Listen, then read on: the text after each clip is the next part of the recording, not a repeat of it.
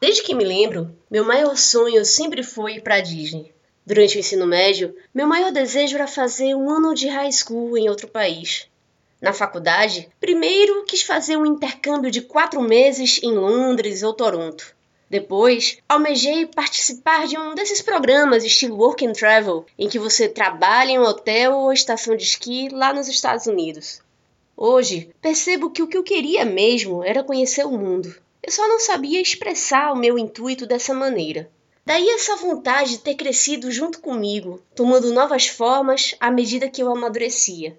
Nutrir um sonho assim por tantos anos teve o seu resultado. Depois de cinco anos estudando inglês, com a garra que só conhece quem já correu atrás de um grande objetivo, e após muito esforço para juntar economias, obtive como recompensa a tão sonhada viagem.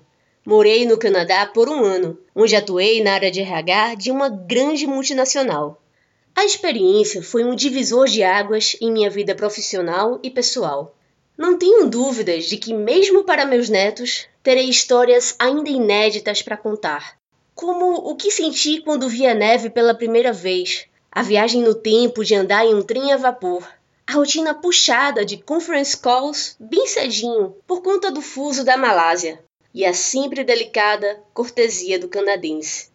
E pensar que tudo começou com o desejo de ir a um mundo mágico que há décadas vem encantando gerações e gerações. Talvez tenha sido essa magia que manteve o sonho vivo por tantos anos, até que um dia ele se realizou. Essa compreensão só me faz perceber o quão é importante nutrir os seus sonhos, para que eles cresçam junto com você, sempre maiores e melhores. Ainda hoje guardo com carinho o velho sonho de ir para Disney. Mas já não quero ir sozinha. Levarei os meus filhos comigo e assim, mais uma vez, vejo meu sonho ganhar novas possibilidades. Cintia Reinou para o Vida de Trainee.